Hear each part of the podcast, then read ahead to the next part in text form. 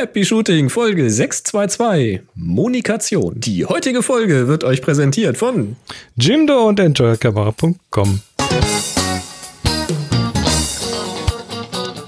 Hier ist eine weitere Ausgabe von Happy Shooting, der Fotopodcast. Was machst du denn mit unserem Kalender? Ich mach gar nichts. Was? Hier, Google oder, oder der Mac oder sonst was. Nicht der. Live-Kalender. Nicht immer auf andere zeigen. Hast alles Doch. kaputt, alles kaputt gespielt, verdammt. Ich habe nur ein Systemupdate Hier gemacht. sind eure Moderatoren, Boris und Chris. Ach ja. Ah ja, so ist das. Wer in der Pre-Show nicht dabei war, der hat was verpasst. Also demnächst einfach mal dienstags schon ein bisschen vor 18 Uhr einschalten. Wir werden das jetzt hier nicht nochmal aufdröseln. War lustig. Ich, ich finde das jetzt nicht lustig. Ich finde das ehrlich nicht lustig. Na, es ist noch nicht gelöst, deswegen hält das noch ein bisschen an der Schmerz. Aber auch nächste Woche könnten wir vielleicht darüber in der Pre-Show reden, was äh, uns auch in dieser Pre-Show bewegt hat. Aber was, worüber wollen wir denn eigentlich sprechen? Es soll ja so ein bisschen um Fotografie gehen. So am Rande. Wir haben heute ganz, ganz tolle Themen. Zum Beispiel hat sich Sigma gemeldet. Wir reden über Objektivmodding. Es gibt Neues aus der Gerüchteküche. Ähm, einen Beitrag zum Thema Tintype und ich kann nicht mehr reden. Geschwindigkeitsmessung von SD-Karten. Ganz schnell Ja. ist das. Finde ich wunderbar.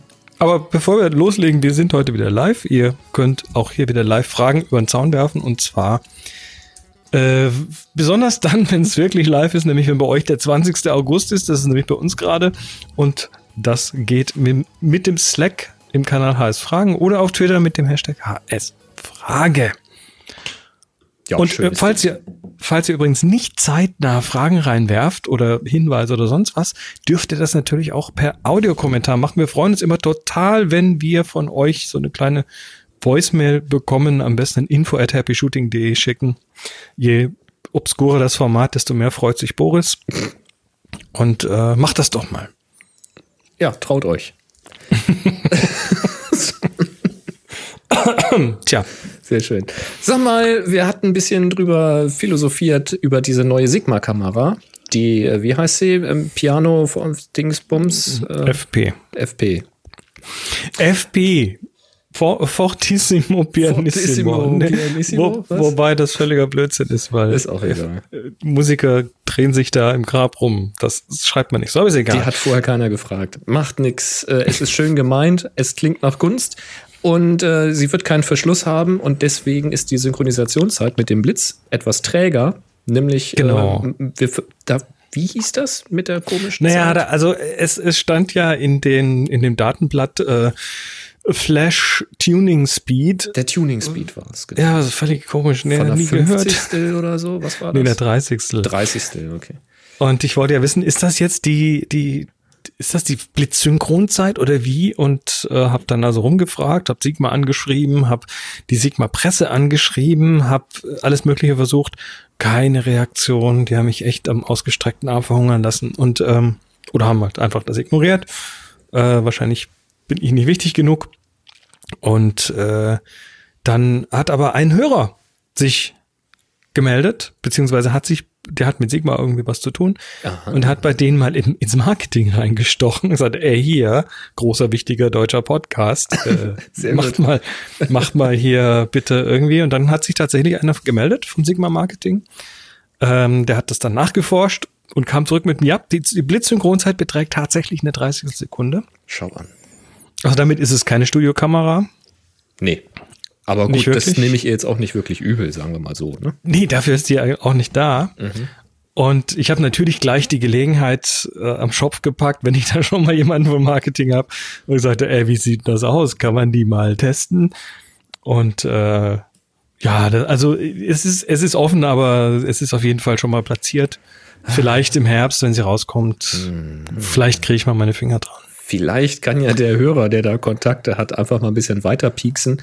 Weil ich kenne das nämlich auch, wenn man so einen Kontakt hat, noch bevor es diese Musterexemplare gibt, so für die Presse, ähm, und das noch so ein paar Monate hin ist und man dann keinen erneuerten Kontakt zustande kriegt, dann wird das ganz schnell vergessen. Weil glaub mal nicht, dass du jetzt auf irgendeiner Liste stehst mit deiner Anschrift oder so. Das Natürlich nicht. Nee, nee, keine Sorge. Ich, ich werde da auch weiterhin bisschen. Ja, das wäre natürlich cool, wenn wir da mal so ein, so ein Testexemplar haben. Du, wenn du eine kriegst, sag Bescheid. Dann kriege ich bestimmt irgendwie mal ein bisschen freie Luft und dann komme ich rüber und dann testen wir die mal zusammen. Bringe ich ein paar Blitze mit. ich meine, ich meine jetzt mal, also vielleicht funktioniert die 30. im Studio ja doch, weil die hat ja, ähm, was war es? ISO, ISO 6? ISO 10? Als, als Low-Low irgendwie? Ja, die ist irgendwie sehr low, kann die, ne? Also die kann ja richtig tief und deshalb äh, ist die dann quasi möglicherweise im Studio gar nicht mal mit, äh, mit Licht überfüttert. Also, also meinst du, wenn man einfach theoretisch genügend, genügend Licht nimmt, dann frierst du eh alles ein und ohne den Blitz Natürlich. ist eh alles schwarz? Natürlich, ja, und wenn du dann mit einer, wenn du dann mit einer entsprechenden richtig äh, niedrigen ISO arbeitest, kann ich mir das schon vorstellen. Hm. Du, sag Bescheid, wenn sie da ist, wir probieren das aus. ich mal schauen, wie sie kriegt. Ja. Sehr schön. Ach, herrlich, herrlich. Bin sehr gespannt. Ja, auch schön. Andrea hat uns ein Feedback geschickt. Andrea ist die Gewinnerin der Kontaktaufgabe gewesen. Letzte, mhm. letzte Woche. Und sie schreibt, lieber Boris, es freut mich sehr, dass ich mir, dass ich mit meinem Bild des Stromabnehmers der S-Bahn äh, eure Bildaufgabe gewinnen konnte. Nachdem mir mehrmals etwas dazwischen gekommen war, habe ich das Bild gerade noch auf den letzten Drücker am Abend des letzten Tages gemacht. Da zu viele Leute am Bahnsteig waren, um meine eigentliche Idee mit den Oberleitungen zu machen, entschied ich mich spontan für das reduzierte Schwarz-Weiß des Stromabnehmers. Es freut mich umso mehr, dass euch das Foto gefallen hat. Also bis hierhin vielleicht erstmal. Das ist tatsächlich so ein Ding. Manchmal hat man ja eine Idee im Kopf und versucht die umzusetzen und es geht einfach nicht, ne? weil die äußeren Umstände es nicht zulassen, weil was weiß ich, die Technik nicht mitspielt oder der Bildwinkel nicht passt oder was auch immer. Und dann macht man irgendeine so Notlösung. Aber in dem Augenblick wird man eigentlich viel kreativer. Weil jetzt ist man dann da, jetzt muss man was draus machen oder will auch was draus machen. Und dann kriegt man plötzlich Ideen. Chris, das ist so ein bisschen wie das Ding, was wir mal ganz früher hatten, dieses äh, schließ dich im Klo ein, mach 100 Fotos. Ne? So diese, ja, du, diese Low-Hanging Fruits. Not macht erfinderisch, ne? Genau, die Low-Hanging Fruits, also die, die spontanen Ideen, das Offensichtliche, das ist dann schnell wegfotografiert. Dann tut es einen Augenblick weh und dann plötzlich wird so ein Hebel im Kopf umgelegt. Und das scheint hier bei Andrea auch geklappt zu haben in diesem Fall. Also fand ich wirklich, wirklich toll, weil das Bild mag ich immer noch leiden. Jo, dann schreibt sie, wo ich das äh, universelle Stativ hinschicken kann. Das äh, liegt hier auch schon grob verpackt, muss noch adressiert und verklebt werden. Also das geht dann die Tage raus. Und sie will das dann gleich mal im September im anstehenden Urlaub testen. Da bin ich natürlich auch gespannt. Ja, und dann sagt sie hier noch weiter, ansonsten bitte gerne weiter so. Happy Shooting war mein allererster Podcast und ist auch nach etlichen Jahren noch immer der einzige, bei dem ich keine Folge auslasse. Wie cool ist das denn? Hey, Viele Grüße aus dem Münchner Umland, Andrea. Ja, herzliche Grüße zurück, Andrea. Das ist natürlich ein Feedback, das äh, ha, Wonne weicher. Ist das die gleiche Andrea, die heute, die heute äh, im auf dem Slack mit dabei ist? Das die neu, neu auf dem Slack dabei ist? Das kann sie ja mal sagen. Vielleicht ist sie ja gerade live dabei. Da teilt gerade eine Andrea. Er tippt. Bist du das? Das wollen wir jetzt wissen. Das ist sie bestimmt. Ja, sehr schön jedenfalls. Ja, ist sie. Ah, ist sie. Sehr schön. Sie. Gut. Ja, herzlichen Glückwunsch an dieser Stelle nochmal. Ja. Winke, winke. Dann kommen wir jetzt zu Christian. Hallo Boris, Worauf? hallo Chris, ah. hier ist der Christian. Äh, in der Folge 601, glaube ich, war es, habt ihr mir einen Tipp gegeben auf meine Frage hin, was ich denn machen kann, wenn ich äh, privat Fotos verkaufen möchte, wie man da eine Rechnung stellt, wie hoch der Preis dafür sein kann und so weiter. Ja, eure Tipps habe ich beherzigt und wollte da einmal kurz ähm, zurückmelden, wie das so gelaufen ist. Also ich habe mich erstmal beim Finanzamt gemeldet und habe gefragt, was ich denn da machen muss, wenn ich da überhaupt eine Rechnung schicken will. Ja, und die haben mir einfach einen Fragebogen zugeschickt. Äh, das klang erstmal ein bisschen komisch. Der erste Satz gleich, ich lese den mal eben vor, der hieß, Sie haben gerade ein Gewerbe bei Ihrer zuständigen Gemeinde oder Stadtverwaltung angemeldet. Das fand ich jetzt natürlich erstmal ein Hammer. Habe ich natürlich nicht gemacht, hatte ich auch nie vor. Ich wollte ja als Privatmann verkaufen. Ähm, und dann folgen noch so ein paar Informationen und halt eben dieser Fragebogen. Naja, ich habe dann da nochmal angerufen. Der Mann am Telefon war auch sehr, sehr nett und der hat mir gesagt, ja, das wären also eben nur so äh, standardisierte Formulierungen. Ich soll dann mal den Fragebogen ausfüllen und das einfach alles zurückschicken. Also ich habe kein Gewerbe angemeldet und äh, habe einfach eine neue Steuernummer beantragt und werde da jetzt geführt als Kleinunternehmer, auch wenn ich also jetzt kein Gewerbe angemeldet habe. Das hat also die, die Folge, dass ich keine Umsatzsteuer in der Rechnung äh, ausstellen darf oder ausweisen darf. Und ähm, naja, gut. Äh, es wurde mir dann letztendlich auch gesagt, äh, was dann in so einer Rechnung alles stehen muss. Das wurde ganz äh, fein säuberlich aufgelistet. Also eigentlich gar nicht schlecht, dieser Tipp, sich da mal einfach mal am Finanzamt zu melden. Was ich ein bisschen komisch fand, war, dass ich da eine neue Steuernummer bekommen musste. Ich hätte gedacht, ich kann das einfach auf meine normale Steuernummer laufen lassen und äh, als Zusatzeinkommen dann äh, versteuern, aber das war wohl irgendwie nicht so. Also das war relativ äh, unkompliziert. Ich muss nur mal sehen, wie das funktioniert, wenn ich denn dann tatsächlich meine Steuererklärung für dieses Jahr dann mache. Da bin ich sehr, sehr gespannt. Ja, zur Kalkulation habe ich das einfach so gemacht. Ich habe mal überlegt, äh, was ich denn generell als Stundenlohn verdienen müsste, wenn ich mich äh, damit ernähren wollte. Und habe mich einfach mal bei den Handwerkerunternehmen äh, und Rechnungen umgeschaut, was die so nehmen in einer Stunde. Und habe das einfach dann mal veranschlagt. Ja, und äh, dann bin ich so durchgegangen und habe überlegt, was habe ich denn so an Stunden aufgewendet für meine einzelnen Bilder. Und so bin ich dann zu meinem Rechnungsbetrag gekommen. Der war relativ hoch und ich wollte ja äh, die Leute, auch wenn sie jetzt da in der Kanzlei arbeiten, äh, nicht ausnehmen. Es waren ja auch Freunde und ich war denen wohlgesonnen, sie waren mir wohlgesonnen. Das äh, waren ja Erstkunden. Und da war der Tipp von euch, dass man da ja auch einen großzügigen Rabatt geben kann. Und äh, das habe ich einfach dann rückwärts gerechnet. Ich habe überlegt, äh, wie hoch soll denn dann mein Nettoeinkommen sein für diese ganze Aktion. Äh, habe mein, meine Lohnsteuer dann draufgerechnet. Ja, und dann einen entsprechenden Rabatt gegeben. So war das Ganze. Ja, ich fand das eigentlich so ganz gut. Bin mal gespannt. Also die Kunden waren zufrieden. Äh, ich hoffe, dass das Finanzamt auch zufrieden ist. So ist eigentlich alles gut gelaufen. Vielen Dank nochmal für euren Tipp und bis dahin, happy shooting. Tschö. Ja, Tja. super. Ja, so, so, funktioniert das. Genau. Und keine Angst haben vom Finanzamt und so. Das ist äh, im Volksmund immer gerne ein Klischee, das böse, böse Finanzamt und die wollen alle nur unser Geld. Aber zum einen äh, bekommen die ja gar nicht unser ganzes Geld, sondern es wird ja anders verteilt. Und äh, zum anderen sind das alles sehr, sehr nette Leute, die da arbeiten. Ich habe noch nie irgendeinen unhöflichen Menschen beim Finanzamt erwischt. Und die wissen tatsächlich, was sie da tun und kennen sich da aus. Und wenn man da Fragen hat, dann kann man sich da richtig gut beraten lassen. Also kann man einfach mal so machen, wie der Christian hier. Ja, finde ich schön. Genau. Finde ich auch schön, dass es geklappt hat, da mit dem Preisen kalkulieren. Wer das jetzt nicht mehr im Kopf hat, ich glaube, es war dann die Folge 603 äh, wo wir darüber sprachen. Der Tipp mit dem Rabatt ist ganz einfach der, dass auf der Rechnung der offizielle Preis zu sehen ist, den ihr normalerweise in Rechnung stellen würdet, damit der Kunde das auch sieht und dann einen Rabatt ausweisen, was weiß ich zum Beispiel für den ersten Auftrag oder Erstkunde, Neukunde, irgendwie so etwas, damit klar ist, das ist einmalig, das ist was Besonderes. Dann kommt ein günstigerer Preis unten raus, aber der Kunde sieht sofort, das ist cool, aber normalerweise kostet es so viel. Das heißt, wenn wir nochmal einen Folgeauftrag machen, dann wissen die gleich, womit man rechnet und sind dann nicht vom Kopf gestoßen, wenn man sagt, ja, schön, letztes Mal waren es aber nur 150, aber jetzt muss ich dann schon irgendwie mal die 300 Euro nehmen genau. oder einen beliebigen anderen höheren Betrag. Ähm, das ist immer ein bisschen blöd, deswegen immer besser gleich mit offenen Karten spielen. Ist einfach, ist netter.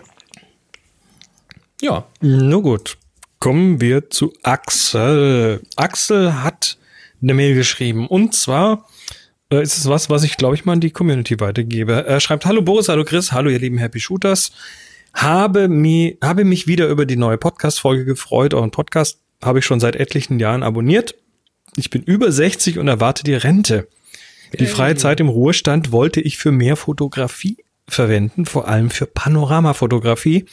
Leider hat mir die Gesundheit einen bösen Streich gespielt Und äh, da gehen wir jetzt nicht ins Detail, aber er kann sich auf einfach nicht mehr wirklich gut bewegen. Er kann nicht mehr so gut vorwärts kommen und hat deshalb die Frage, beim Aufräumen ist mir mein altes iPad 2 in die Hände gefallen, das aber nicht mehr richtig funktioniert. Es will eine Neuanmeldung mit Apple ID und Passwort, nimmt aber nicht an und so weiter. Äh, ich wollte schon wegwerfen, aber mir ist eine Idee gekommen. Kann man das iPad nicht noch als Leuchtfläche für das, für, für Dias und Negative benutzen? Kennt jemand aus der Community eine Lösung, aus einem alten Tablett so ein Leuchtmittel, äh, so ein Leuchtteil zu machen? Happy Shooting Axel aus Halle an der Saale. Hm.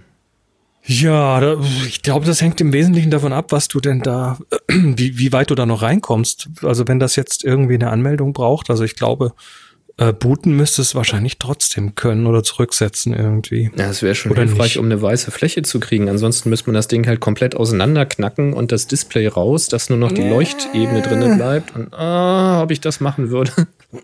Ich glaube nicht, dass ich das machen wollte, aber äh, also in, in dem Fall, dass, dass du da irgendwo noch irgendwas installieren kannst, äh, beziehungsweise mit Bordmitteln wird es doch irgendwas geben, mit dem man eine weiße Fläche erzeugen kann und damit hast du das. Da würde ich aber sagen, das packen wir jetzt tatsächlich mal hier in die Community. In die Community. Mhm. Das ist ein iPad, ein altes iPad 2. Ja, das ist halt, wenn du das Ding einschaltest und es will eine Apple-ID haben, ähm, das ist ja auch, wenn du, äh, wenn du sowas verkaufst oder sowas, musst du ja sehen, dass du tatsächlich vor den Account löscht und das Ding sauber zurücksetzt. Ansonsten hat der Empfänger ein Problem, weil er muss dann ein Passwort und einen Account eingeben und das hat er natürlich nicht. Und wenn das bei ihm jetzt auch der Fall ist und er hat diesen Account oder das Passwort aber nicht mehr oder weiß das nicht mehr, dann weiß ich nicht, wie man das zurücksetzt, weil das ist ja dann dieser Diebstahlschutz. Da wäre dann noch der Tipp, wenn du die Rechnung noch hast von dem Ding, ähm, das entweder zusammen mit der Rechnung zu einem ähm, zu einer Vertragswerkstatt oder zu Apple selbst zu schicken. Da kann man sich online einen Termin geben lassen oder das mal abklären. Oder eben äh, zu einem Apple Store. Das ist natürlich blöd, wenn man jetzt äh, körperlich nicht mehr so gut vorankommt. Da dann irgendwie erstmal zum Apple Store und dann da noch lange warten oder so. Aber so verschicken müsste dann eigentlich funktionieren und dass sie dann sagen, okay, komm hier, das ist die legitimierte Rechnung, da steht hier die Seriennummer drauf. Wir setzen ihm das mal zurück, weil Apple kann das, meine ich. Meine ich. Ist nur schwer, sie davon zu überzeugen, weil sie natürlich Diebesgut nicht zurücksetzen möchten. Das ist immer so ein zweischneidiges Schwert. Naja, also das hier ist auf jeden Fall Folge 622. Falls da jemand aus der Community noch eine gute Idee hat, äh, packt das gerne mal in die Kommentare. Ja, äh, es gibt noch News von Lilly. Wir haben ja letzte Woche über Lilly gesprochen, ähm, die da immer noch für ihren Rollstuhl sammelt. Und die hatte in ihrem, in dem Interview auch erwähnt, dass sie äh, noch eine große Unterstützung vom, was ist das, Pot Potsdamer Rotary Club bekommt. Und die hat es jetzt bekommen. Ein Scheck für 13.000 Euro. Ja, das ist geil. Das, finde ich total geil. Das gibt mal einen richtigen Schub nach vorne nochmal. Naja, also damit ist es immer noch nicht komplett finanziert, das Ding, aber es geht schon ein Stück vorwärts. Also hört nicht auf, da Geld einzuwerfen. Äh, wir verlinken noch mal kurz den entsprechenden, diese entsprechende Online-Geschichte. Ähm, ja, aber das geht vorwärts. Also das äh, fühlt sich gut an. Und bei Cooles solchen. Sachen kann man auch mal sagen, also habt keine Scheu davon, auch einen kleinen Betrag zu überweisen. Ich meine, man muss überlegen, wenn jemand 40.000 Euro für so einen Zweck braucht und es würden sich nur 40.000 Leute finden, die jeweils einen Euro dahin schicken, ist das schon fertig. Das ist für jeden nur ein kleiner, kleiner Euro und 40.000 Menschen in Deutschland mit wie viel haben wir? 80 Millionen? Das ist ja nun, also, das sollte doch zu schaffen sein. Ja, also das nur so als kurze Zwischenmeldung. Und jetzt äh, hat uns Markus geschrieben. Ja, das fand ich ganz witzig. Ähm, ich glaube, das ist ein älterer Beitrag. Ich weiß nicht genau, von wann der Beitrag ist. Tut mir leid. Ich hatte ein paar Sachen mal rausgegraben. Ähm, da, musste ich an, da musste ich an euch denken mit der Maker Fair, weißt du? Weil Markus hat nämlich sein Sigma-Objektiv gemoddet. Es geht um das 18 bis 300. Er schreibt, Hallo ihr zwei. In einer der vergangenen Sendungen rieft, Präterium von Rufen, Fragezeichen, ihr dazu auf, Modifikation auch gerne Rieftet. Brieftet. Rieftet. Rieftet ihr auf. Ru- Ruftetet. Ruftetet.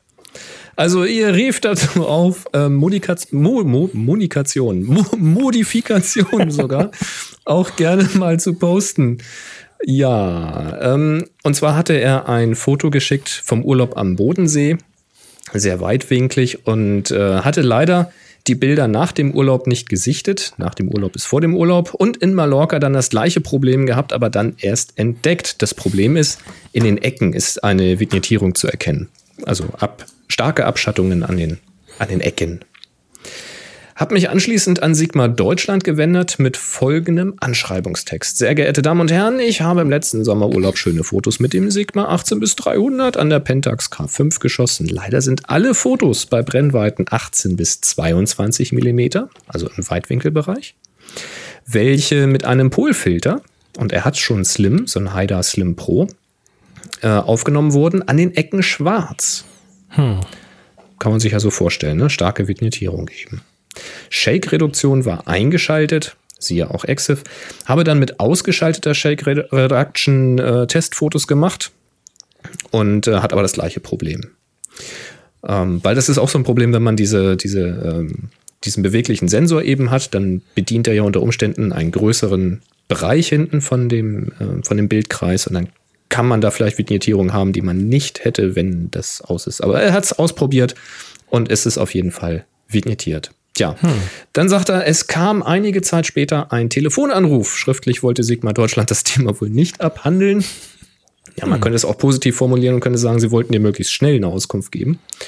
Ähm, wird ein Polfilter verwendet? So die Aussage, lässt sich die Vignettierung in diesen Brennweitenbereichen nicht vermeiden.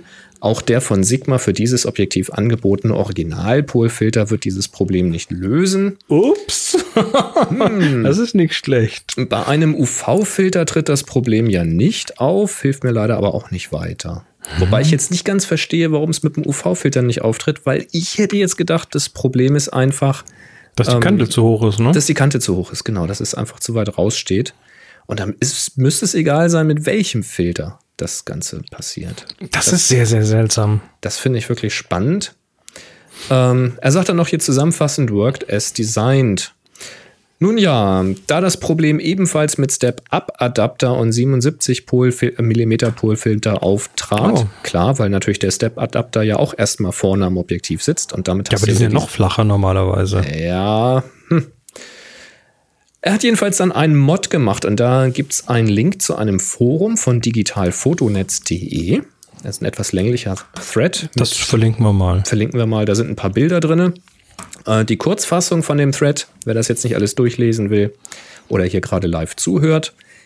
Äh, man nehme ein Gummiband, also zum Beispiel ein 5, ein 5 mm breit geschnittener Streifen aus einem alten Fahrradschlauch und stülpe ihn oder legt ihn um das vordere Objektivende.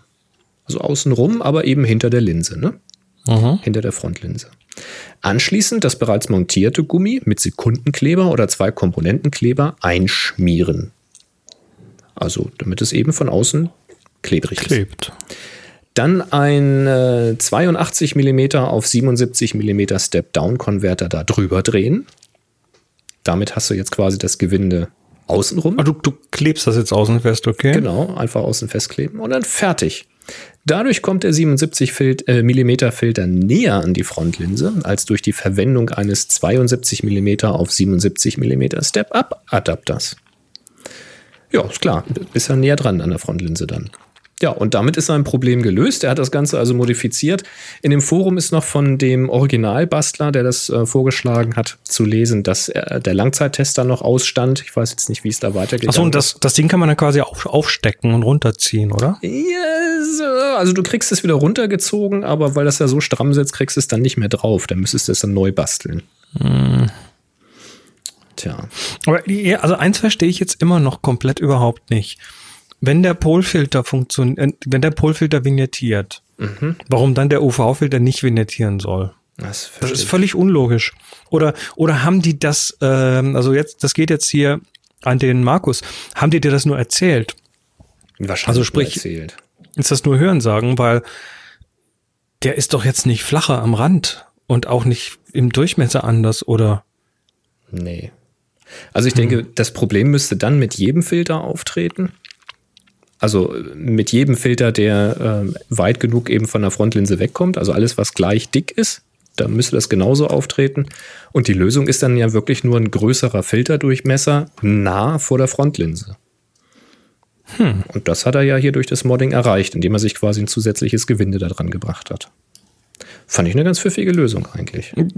Ja, und das sieht auf den Fotos jetzt auch irgendwie gar nicht blöd aus. Also, das sieht jetzt nicht nach großer Bastel Bastelei aus auf das den Fotos. Das hängt gut. wahrscheinlich von der Ausführung ab, behaupte ich jetzt mal. Na, na gut. das äh, kann wahrscheinlich so oder so aussehen. Jochen sagt, vielleicht ist ein UV-Filter flacher, weil er keine Drehmechanik braucht. Möglich. Aber diese, diese Slim-Geschichten, die sind, die sind auch total flach. Ja. Tja, ist so, ne? Ich weiß nicht, wie das jetzt wäre. Es gibt ja diese, ähm, die Scheibenfilter, also die flachen Scheiben, wenn man da wirklich große Scheiben nimmt. Und da kommt ja auch nur so ein ganz flacher äh, Filterhalteradapter. Also quasi so, eine, so ein flacher Ring vorne ans Objektiv geschraubt, der auch fast keine Tiefe hat. Und darauf käme dann ja die relativ große Filterhalterung, wo man dann die Scheiben einlegen kann. Also das eine Lösung wäre. Der Kai sagt es noch, der Polfilter macht streifigen Himmel im Ultraweitwinkelbereich. Ich glaube aber nicht, dass das die Art das von Limitierung ist, die da nee, gemeint nee, ist. Ne? Nee, das, das, ist tatsächlich an den, vier an den Ecken. Ecken, an den schwarzen, also Ecken eine schwarze Abschattung. Genau. Wobei auf seinen Testfotos, ähm, die ich hier habe, äh, oder das eine Testfoto, was ich hier habe, ist die, die Abschattung ist schon deutlich zu sehen, aber ob mir die Ecken jetzt das wert gewesen wären, am Objektiv rumzukleben, Weiß ich nicht. Ich, also du klebst es ja nicht am Objektiv. Nee, nee, schon, ne? schon klar, aber ja es, es, ist ja trotzdem dran. Also du kriegst es nicht eben mal runter und wieder draufgesteckt. Das ist schon eher dauerhaft. Ähm, was ja dann wieder andere Probleme nach sich ziehen mag, weiß ich nicht. Und da hätte ich, glaube ich, eher das bisschen schwarze Ecke dann mit der Bildbearbeitung gestempelt oder so, wenn ich die Ecke gebraucht hätte. Weiß ich oder ansonsten ein bisschen reingekroppt. Ja, Verlierst halt ein paar Pixel. Haben wir doch heute eh genug davon. Ja, du brauchst ja eigentlich nur von oben und unten was wegnehmen. Dann hast du halt ein bisschen 16 zu 9 oder so, weißt du? Würde ja, das ohne ist, Scheiß. Das, wahrscheinlich ist das der 16 zu 9 Filter. Na, wahrscheinlich. Mhm. So werden ja auch Kinofilme gemacht. Das ist ja Mit nur wegen der schwarzen Filter. Ecken. Deswegen ist das Kino auch dunkel, damit man das nicht sieht. Bevor das jetzt noch alberner wird, drück doch mal auf diesen Knopf.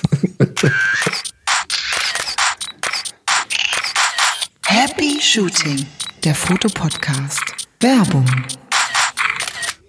Tja, wir werden unterstützt von enjoyyourcamera.com, wo ihr alles mögliche Zubehör rund um die Fotografie bekommt.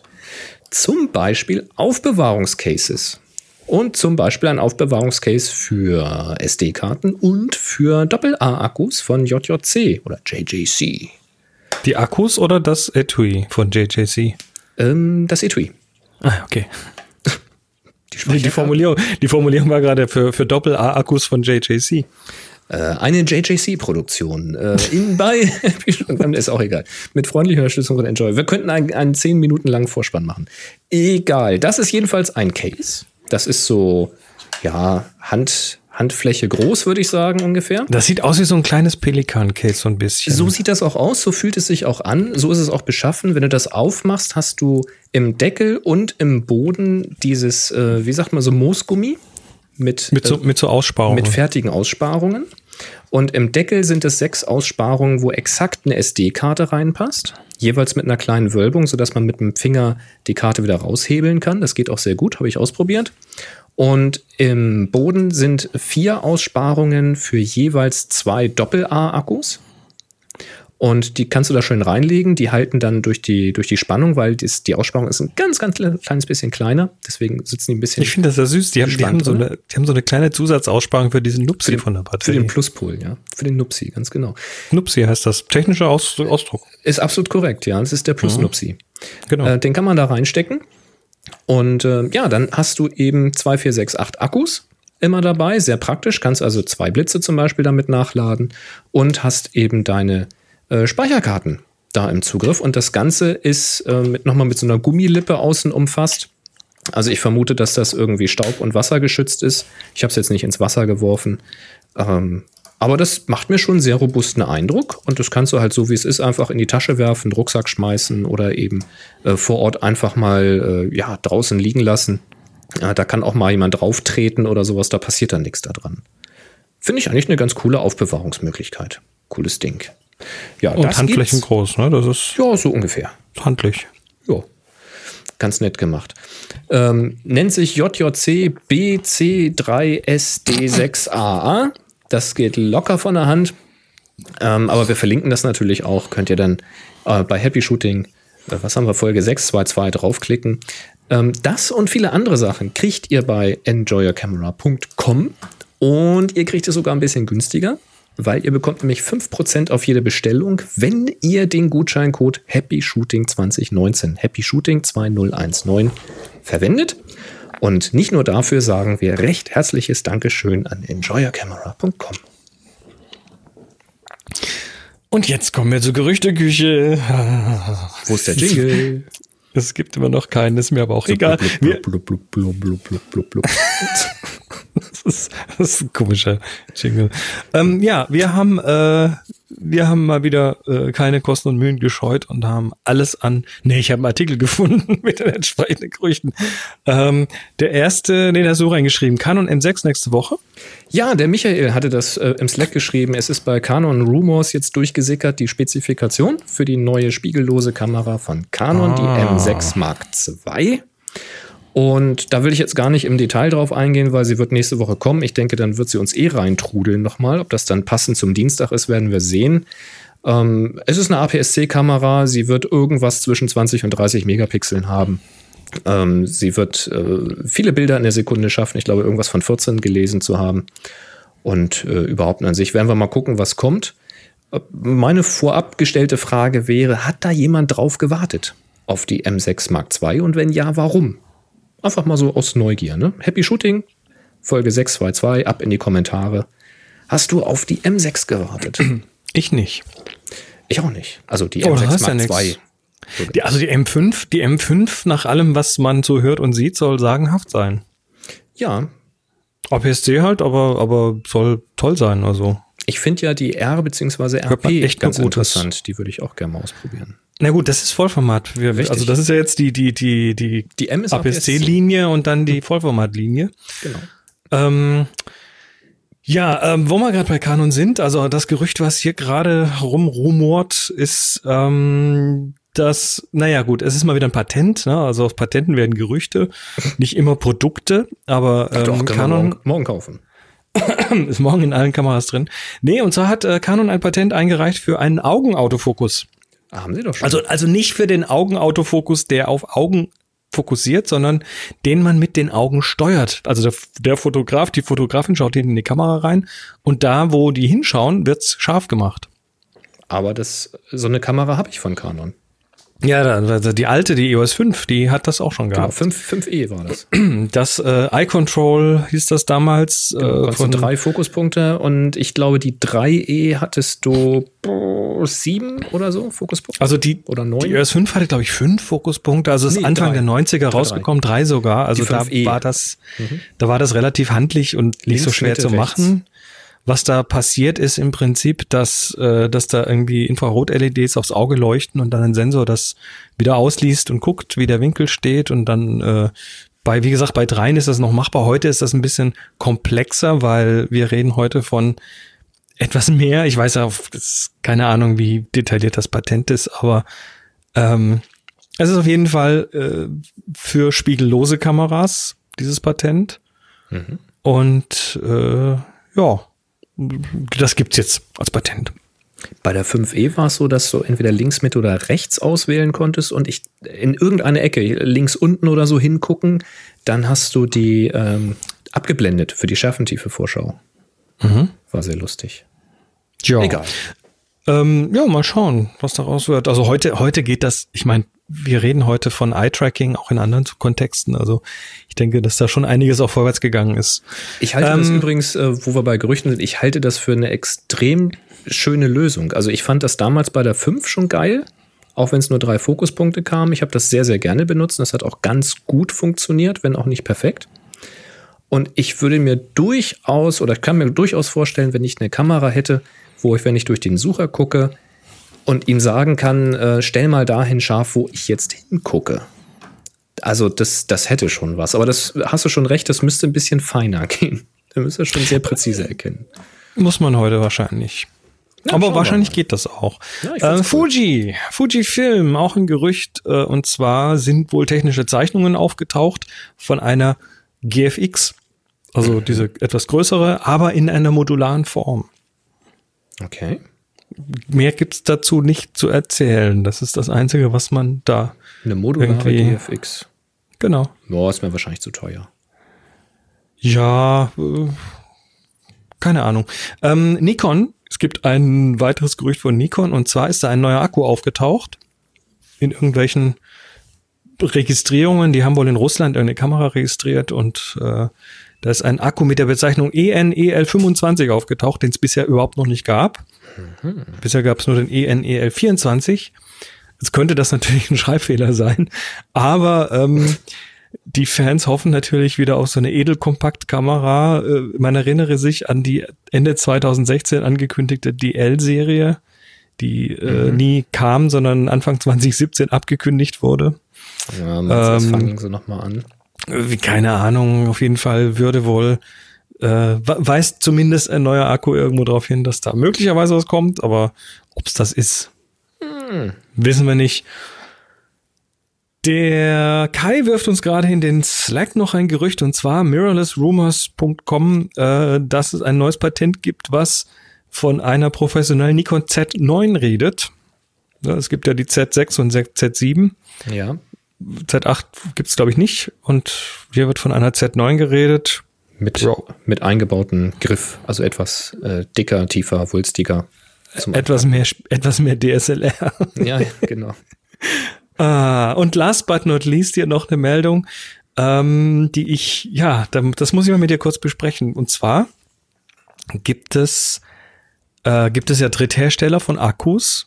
Du benutzt ja selber auch Ja. Dritthersteller-Akkus und äh, da gibt es einen chinesischen Hersteller, der heißt Nightcore. Und die machen eine ganze Menge Akkus und äh, hier wurde gerade von denen angekündigt, das ist also schon mehr als ein Gerücht, aber ich glaube im Detail, bin mir nicht sicher, wie, wie detailliert das schon ist, äh, wird ein Akku von denen angekündigt für Sony-Kameras. Wir reden da von ähm, A7 III, A7R3, A9 und vielleicht noch irgendwas anderes. Soweit, so gut. Und das ist erstmal nichts Besonderes, aber das Ganze läuft als Smart Battery. Also als Akku, der managebar ist von außen und zwar per App. Das heißt, ja, ja, das ist, jetzt, jetzt wird's interessant, ne? Ähm, wollte schon mal du hast dann- für meine Akkus haben. Du hast eine App, die sich mit dem Akku oder den Akkus verbindet. Ja. Ich vermute über Bluetooth. Und dann kriegst du deinen Echtzeitstatus von deinem Akku, Gesundheitslevel von deinem Akku, wie voll er ist, wie viel Spannung er noch hat. Kannst dann mehrere deiner Akkus auch tatsächlich irgendwie mit so Seriennummern versehen und, und in der App managen.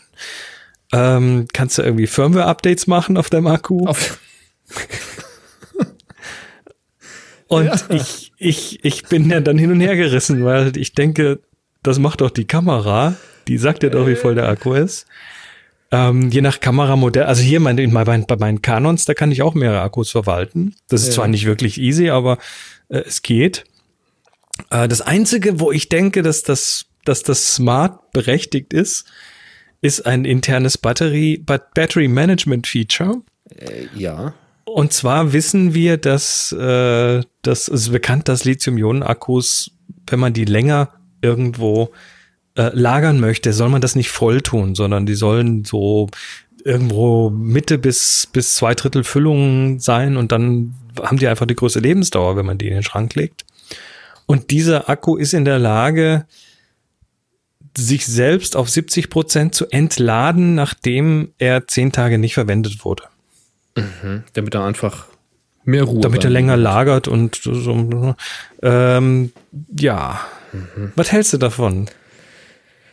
Ja, hat die Welt drauf gewartet. Also ganz ehrlich, ich habe noch nie die, irgendwie das, die, die Not gehabt zu sagen, oh, ich habe hier drei Akkus liegen, sag mal, ähm, wie geht's denn denen gerade so? Weil wenn, also normalerweise weiß ich, wenn sie leer sind, dann kommen sie, wenn ich abends nach Hause komme, ins Ladegerät. Und bevor ich ein größeres Shooting habe, kommen sie sowieso alle nochmal aufs Ladegerät. Ähm, das heißt, ich gehe nur mit vollen Akkus aus der Tür. Also ich hatte jetzt noch, warum soll ich da mit der App reingucken? Verstehe ich nicht. Also und, und Status und Health, das, also wie haltbar sie ist, also welche, welchen Gesundheitslevel der Akku hat, das kriegst du relativ schnell mit, wenn du am Shooten bist und irgendwann, die hört ja nicht von heute auf morgen auf, plötzlich gar nicht mehr zu gehen, sondern du wirst irgendwann feststellen, irgendwie komme ich damit nicht mehr über den Tag oder ich schaffe nicht mehr so viele Bilder wie früher. Dann musst du es halt austauschen. Also irgendwie finde ich das ein bisschen over. Ist schon Overkill, oder? Over-Engineering. So. Also ich meine, wenn ich jetzt das mal mit meinen Canons vergleiche, da, wie gesagt, die Kamera, also die 5D Mark IV und so, die kann mehrere Akkus. Mhm. Die haben eine Seriennummer, die steht übrigens nicht drauf, ne, sondern nur drin. Mhm. Das heißt, äh, man, ich habe mir die dann tatsächlich so auf so einem Brother-Druckerchen rausgelassen und als Label draufgeklebt.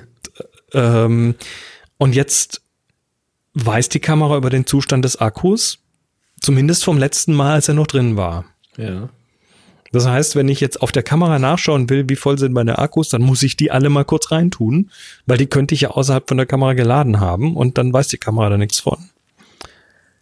Äh, Also ich finde ich find das over. dann, dann bevor ich quasi zum großen Shooting gehe, dann gucke ich noch mal kurz in die App und die kontaktiert mal schnell die Akkus und sagt mir dann, die sind alle voll und dann ist gut. Also ich habe schon damals gesagt, als Canon anfing mit der 5, was war das, 5D Mark IV oder sowas, wo die Akkus dann plötzlich äh, kodiert waren und äh, man es dann damit begründet hat, dass man jetzt ja irgendwie eine präzise Prozentanzeige anzeigen konnte. Das heißt, du hast dann nicht mehr eine Segmentanzeige, sondern siehst die Prozentwert, der noch äh, da ist. Da habe ich schon gesagt, das brauche ich nicht. Also ich habe eine Segmentanzeige, sagt mir ist voll, ist äh, Drittel voll, ist noch ein bisschen voll, ist fast leer, fängt an zu blinken, tausch mal aus. Und mehr brauche ich nicht. Und äh, im Slack kommt auch schon der Tipp, also wenn man es denn schon jetzt ein bisschen äh, Engineering betreiben will, dann mach doch an den Akku einen Knopf und eine LED und äh, fertig ist. Also, Mehr, mehr brauchst du äh, doch einfach nicht. Und der David sagt, äh, an, an seinen äh, Ma- Makita-Akkus ist eben so ein Knopf und eine 4-LED-Anzeige. Und Genau. dann langt doch. Und Thomas schreibt noch, wenn die App sagen würde, wo der Akku gerade steckt, könnte sich das Feature unter Umständen interessieren. Ja, Da, da gab es ähm, mal ein Kickstarter-Projekt. Ja, nee, nee, nee. Also ich, ich mache das ja so, das, ich, ich weiß nicht, ob ihr das kennt. Ähm, bei den, also ich rede jetzt mal von den Canon-Akkus, die LPE6 äh, oder E6N, die ich habe.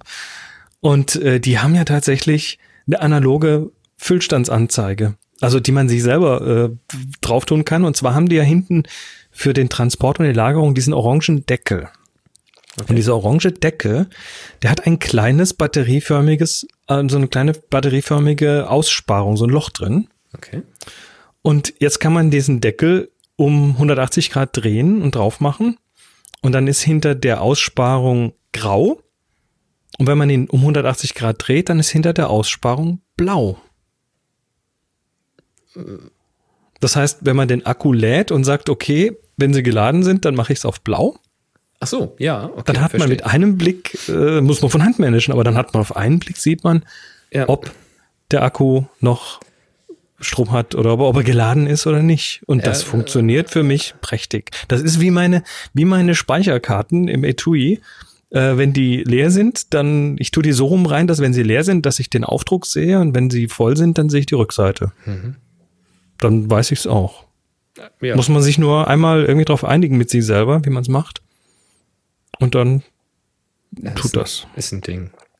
Also ich, äh, das, äh, Also äh, Ike, smart, Ike hat, hat hier noch den Hinweis, ähm, weil der, der taucht, äh, bevor er tauchen geht, findet er schon ganz gut zu wissen, wie voll die sind.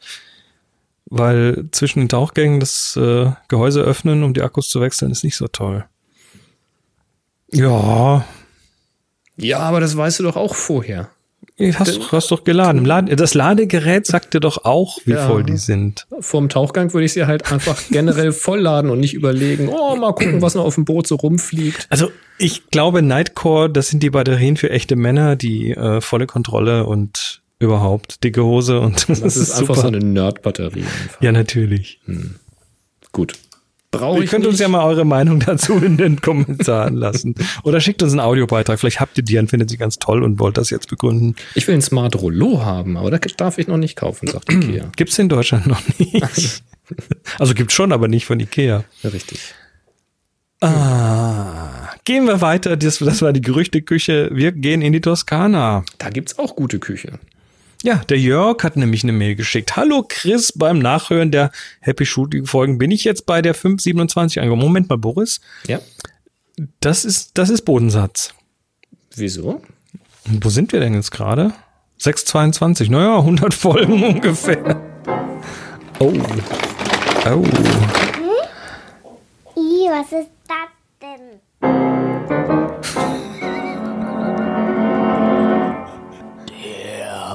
Bodensatz. Da gräbst jetzt aber ganz alte Jingles aus.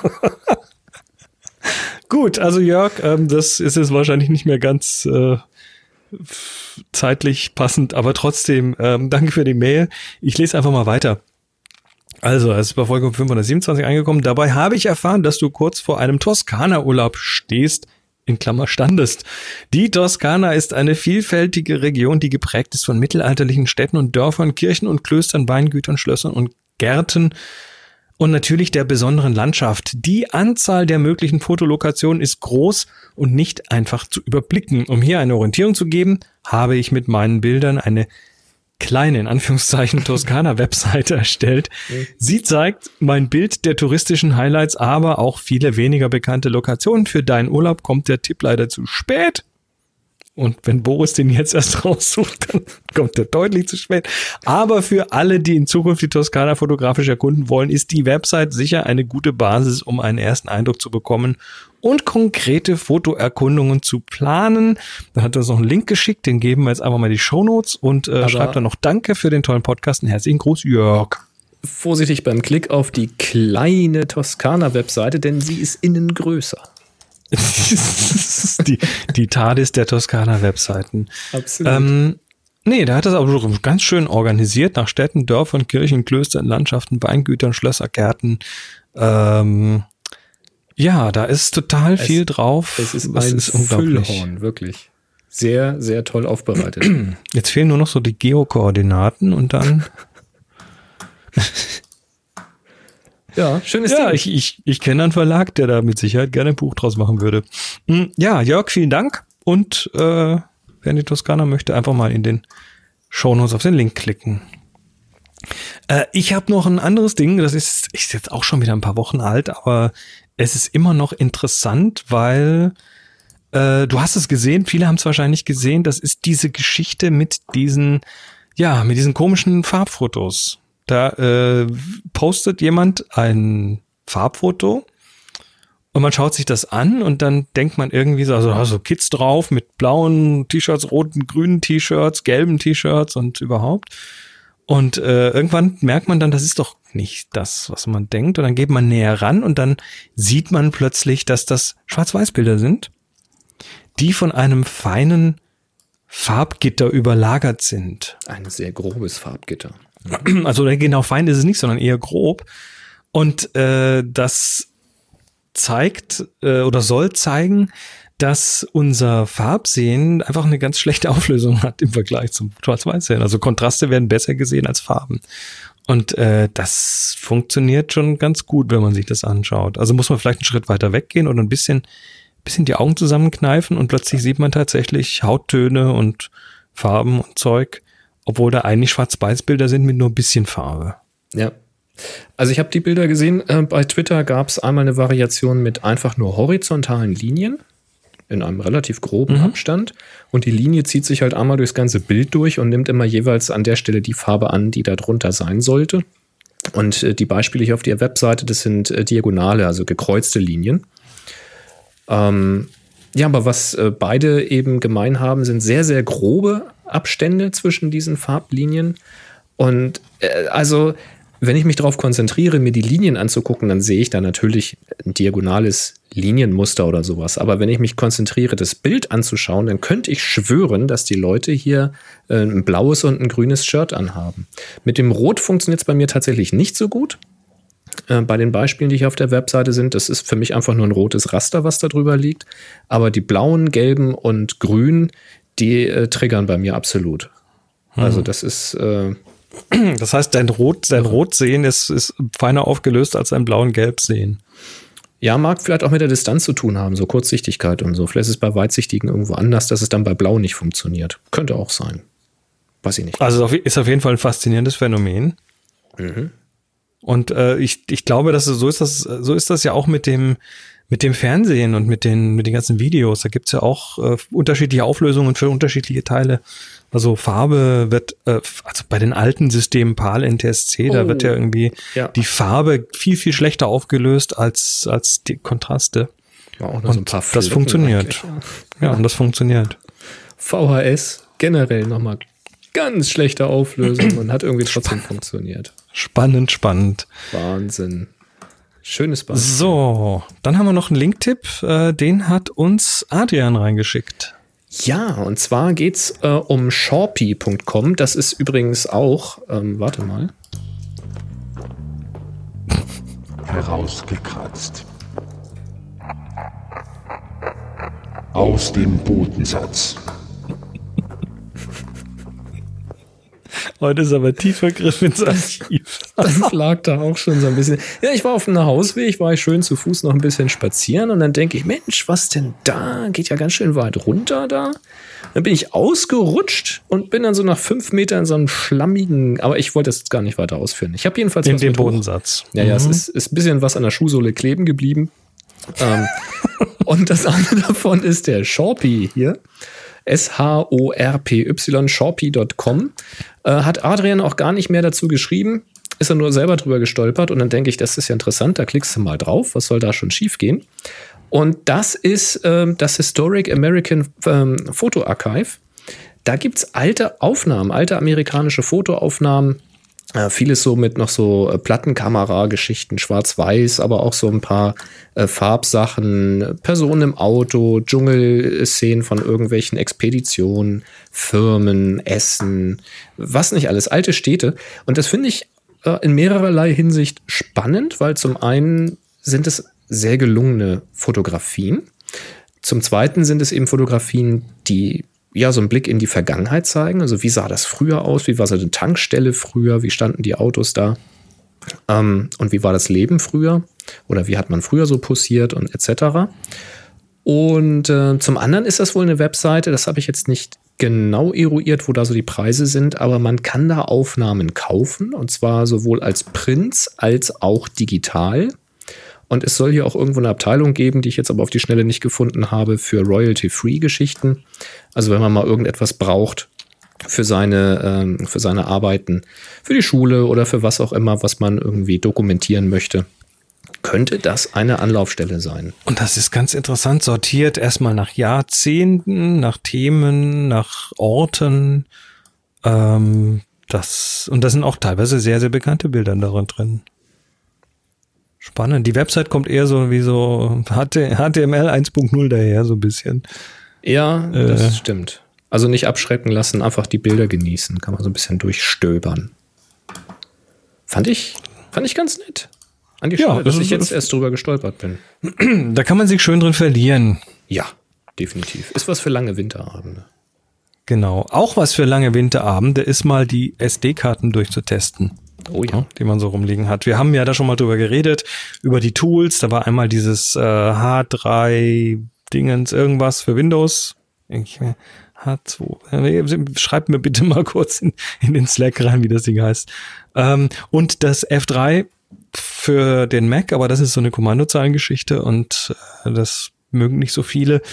Ähm, da habe ich dann, oder haben wir letztes Mal einen Hinweis bekommen von René, und zwar äh, SD Speed.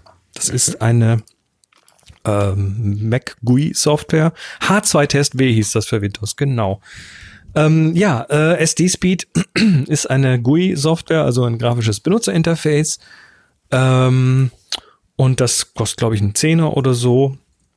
Und äh, da kann man, das findet man direkt im Mac App Store und da kann man seine Karten auch mit durchtesten und ja, dachte ich, probiere das mal aus und habe das mir geholt. Äh, ist immer noch eine sehr techy Software, also von der Bedienung her, nur ja, geht schon irgendwie besser, aber äh, man schafft das schon. Man legt da die Karte rein, dann sagt man in der Software, wo die ist, also sprich den Pfad dahin, äh, kann man aber auswählen dort, also muss man nicht eintippen. Und dann sagt man, mach mal und dann macht er mal. Also sprich, der schreibt die erst voll bis zum Anschlag und dann liest er sie wieder aus. Und das Ergebnis ist dann im Idealfall eine gute Karte. Also ich habe da, ich habe jetzt tatsächlich noch ein paar neue Karten mir gekauft, die habe ich natürlich alle mal durchgetestet. Dauert natürlich entsprechend lange. Und am Schluss, speziell bei größeren Karten, äh, aber das lässt man halt einfach irgendwie laufen, geht weg und kommt dann wieder irgendwann. Ähm, am Schluss sagt er ihm dann noch, wie schnell er geschrieben und gelesen hat und alles ist gut. Also für Leute, die das äh, gerne mit draufklicken haben wollen und dafür dann Zähne ausgeben wollen, SD-Speed ist, was funktioniert. Ähm, wer, wer nichts für zahlen möchte, das F3 mit der Kommandozeile funktioniert genauso. Mhm. Also danke René für den Hinweis. Für alle Nicht-Tipper, sondern nur Klicker wäre das eine, eine Lösung. Ja, wunderbar. Gut, dann kommen wir jetzt zu Adi. Richtig. Ähm, das lese ich mal vor, denn ich denke, Chris, da wirst du mehr dazu sagen können. Hallo, Chris, also es geht um äh, Tintype. Hallo Chris und Boris. Ich bin diese Woche geschäftlich mit dem Flieger unterwegs. Also das ist auch nicht mehr diese Woche, das ist auch schon ein paar Tage her.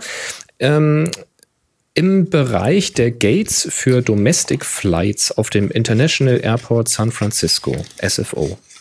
Gates 70 bis 90 oder so, findet sich eine ganze Wand mit Fotografien von Kelly oder Kelly Anderson Stelly. Kann das nicht? Kenn ich nicht. Kenne ich auch nicht. Sie sammelt seit 2005 Porträts von Amerikanern unterschiedlicher Herkunft unter dem Titel, Titel, unter dem Titel Hyphen Americans, also eckige Klammer, Hyphen Americans, also in etwa übersetzt Bindestrich Amerikaner. Gemeint sind Leute, die beispielsweise als Irish American, Afro American und ähnlich bezeichnet werden, was gleichermaßen auf ihre unterschiedliche Abstammung als auch ihre gemeinsame Identität als Amerikaner hinweist. Interessant ist das Verfahren, in dem sie die Bilder äh, gemacht hat, nämlich äh, Tintype. Auf Deutsch Pherotypie? Fragezeichen. Bitte mich zu korrigieren. Wäre schon die erste Frage. Tintype, ist das Ferrotyp? Soll ich? Tintype ist äh, Collodion-Nassplatte. Collodion-Nassplatte. Collodion-Fotografie. Das ist so eine der ältesten Fototechniken. Die kommt so aus den 1850ern. Ähm, es verleiht den Bildern einen Look, der sehr altmodisch andeutet und dadurch, zumindest mich, beim Betrachten fesselt. Ein paar Schnappschüsse habe ich zum Beweis angehängt. Zum Teil eignen sich besser die folgenden Links, die geben wir an dieser Stelle weiter, nämlich äh, zur Ausstellung im SFO. Da gibt es ein sfomuseum.org. Und äh, die Fotografin, ähm, sie hat, äh, schreibt sie genau, Kellys sehr viel umfangreichere New York-Ausstellung, also da gibt es noch mehr Bilder zu sehen, auf andersonstelly.com und so weiter und so fort. Also Links auf happyshooting.de Folge 622. Natürlich fiel mir prompt die blöde Frage für euch ein, ob es eine App oder ein Lightroom Preset gibt, das diesen Effekt simuliert. Na klar gibt's das. In iOS-App Tintype von Hipstermatic. Was für ein Name. Versucht es leidlich. Ein Beispiel habe ich angehängt, urteilt selbst, ob sich der Euro lohnt. Ich gucke gleich mal, ich habe das irgendwo hingeworfen. Äh, Lightroom Presets scheint es auch einen Haufen zu geben, aber diesem Rabbit Hole bin ich ausgewichen. Es bleibt höchstens noch die Frage, kann ein Preset diese äh, Ferrotypie ist es nicht, äh, Tintype, ähm, wirklich gut nachahmen oder welche prinzipiellen Abbildungseigenschaften sind in diesem Fall nicht digital reproduzierbar. Klasse Podcast, vielen Dank dafür, macht weiter so. 3-1 Foto. Der Adi. Ja, danke. Also, ähm. lass mich mal ganz, äh, kannst du schon mal erzählen, was so die Eigenschaften von dem Ding sind? Ich suche mal gerade sein Beispiel raus. Ja, also ähm, Tintype oder Collodion Nassplatte äh, hat eine Eigenschaft und die ist ganz schwer nachzubilden, bis fast nicht nachzubilden digital und das ist, dass es orthochromatisch ist. Das heißt, die, äh, die sieht eigentlich nur UV und blaues Licht. Mhm. Das ist also wirklich nur empfindlich äh, auf einer Seite des Spektrums. Und ich habe bisher noch nicht geschafft, äh, tatsächlich das digital gut nachzubilden. Ähm, wenn wenn jemand äh, das absolut analog Buch von Moni und mir zu Hause hat, da ist auf, jetzt in der zweiten Ausgabe auf Seite 71, äh, ist ein Beispiel für orthochromatische Fotografie. Das ist eine, ja, das ist eine, ähm, ein, ein so ein Bild von so Boccia-Kugeln, so Plastikkugeln bunten, einmal mit dem iPhone und einmal mit dem orthochromatischen Film. Mhm. Und da sieht man sehr deutlich, dass zum Beispiel das Rot, was halt an der anderen Ende, am anderen Ende des Spektrums liegt, schwarz ist. Ne? Die rote Kugel ist schwarz. Und jetzt könnte man natürlich sagen, ja, dann ziehe ich halt den Rotkanal irgendwie runter, aber das sieht halt nicht so aus, wenn man das tut. Dasselbe. Mhm. Das ist nicht dasselbe. Das ist die eine Geschichte. Die zweite Geschichte ist bei den Tintypes, diese Nassplatten sind halt relativ groß. Das heißt, äh, du hast eine relativ große, in Anführungszeichen, Sensorfläche. Und damit hast du eine ganz andere Schärfentiefe, als du mit einer Kleinbildkamera hast oder mit einer noch kleineren Sensorkamera. Das heißt, sowas umzuwandeln, da müsstest du quasi mit einer fast unendlich großen Blende arbeiten, um den Effekt hinzubekommen, dass da typischerweise nur irgendwie die Augen scharf sind und der Rest wird schon unscharf, weil äh, du musst bei diesen äh, Tintypes musst du tatsächlich mit sehr, sehr offenen Blenden arbeiten, weil jedes bisschen Licht, ne, du hast ja nur einen winzigen Teil vom Spektrum, der da funktioniert. Das heißt, du bist eigentlich für jedes bisschen Licht dankbar, dass du da irgendwie reinkriegst. Das war tatsächlich früher so 1850, das, äh, das war damals, wo die Leute diese Bilder in der prallen Sonne gemacht haben und zehn Minuten ruhig halten mussten. Mhm. Das kriegst du heute so nicht mehr hin. Dann wirft man zwar viel Licht drauf und äh, nimmt dann auch Blitze, die sehr viel UV machen, aber äh, ja, das hat dann Auswirkungen also auf die Schärfentiefe, dann dieses orthochromatische nimmt eben die, die roten Werte runter. Das sieht man dann zum Beispiel, dass auch nur wenig rote Dinge im Gesicht, so, so Sommersprossen und so zum Beispiel sehr deutlich rauskommen. Auch, auch überhaupt die, die Kontraste sich ganz anders verhalten. Äh, und dann noch das, was man wahrscheinlich am einfachsten nachbilden kann digital, das ist so eine Grundfärbung dieses Bildes.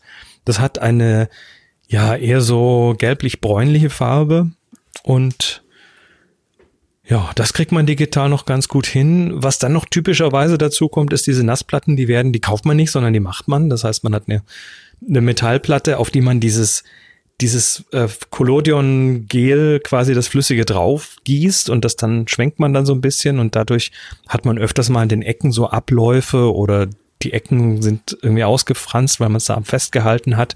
Das heißt, man kriegt noch so Artefakte, die kann man wahrscheinlich künstlich auch erzeugen. Aber das hat auch so ein bisschen mit dem, ja, mit dem Charme dieser Bilder zu tun. Und äh, ja, das alles zusammen in Kombination macht das sehr, sehr schwierig bis fast nicht möglich, dass man die wirklich echt äh, nachbilden kann. Das ist ganz, ganz schwierig. Äh, schau mal bei uns im Dropbox-Ordner 622. Da sind äh, die Fotos von der Ausstellung, die er gemacht hat.